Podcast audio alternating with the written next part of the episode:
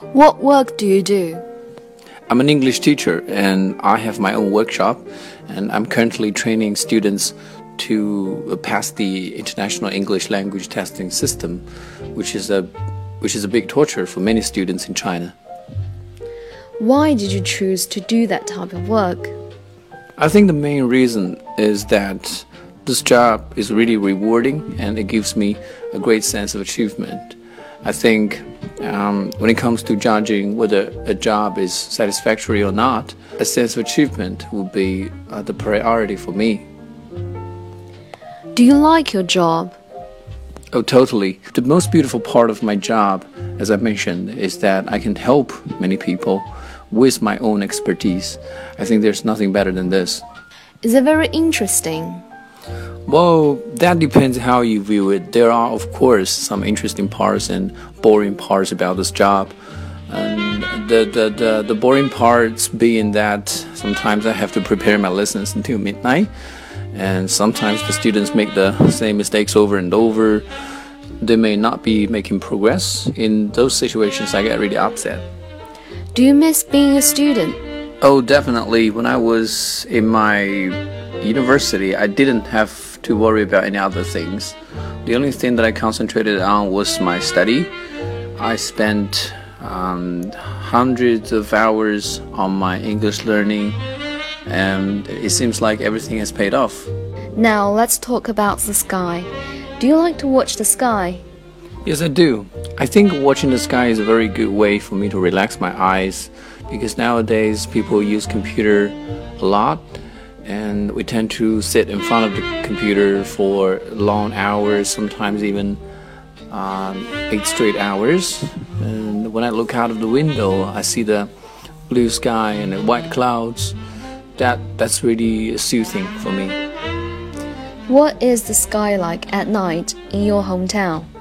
Well, unfortunately, the sky is pretty much a blur in my hometown um, because um, of the air pollution. It's quite hazy. So at, at, at the night, I usually choose to uh, just stay indoors. Do you like to watch the stars? Yep, but I guess only in some places with little pollution, like some countryside areas in China. Have you ever taken a course about stars?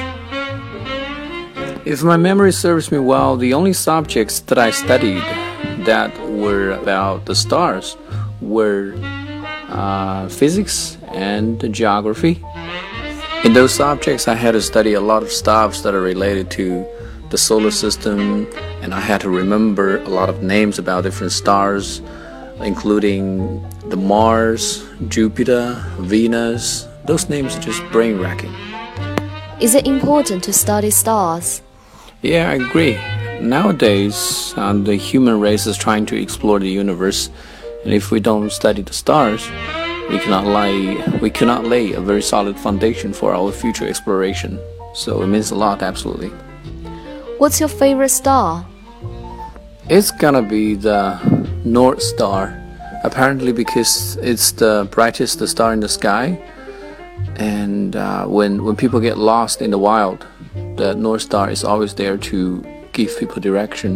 I think it's a very meaningful star. Now let's talk about the news. Are you very interested in the news? Yes, I have very strong interest in the news. I actually have installed a news app on my mobile phone. It pushes the latest breaking news to me so that I can always keep abreast of time. Why do you want to know the latest news? Apparently, if we don't know what's going on around the world or around us, we would be in a disadvantageous position in the uh, in the information asymmetry caused by the internet. The world is changing very fast, and we have to keep updated. How important is it to you to get the news every day? Well, it's extremely important. Nowadays, we don't just live by ourselves no matter what industry you're in, you have your enemies, you have your competitors.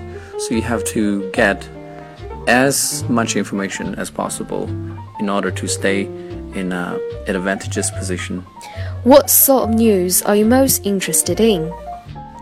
Well, it's got to be the sports news because I'm a big fan of the National Basketball Association, namely the NBA. I uh, never miss a single game of the playoffs. In addition to that, I always want to read some of the latest articles written by the reporters about the current situations of some some of the NBA teams.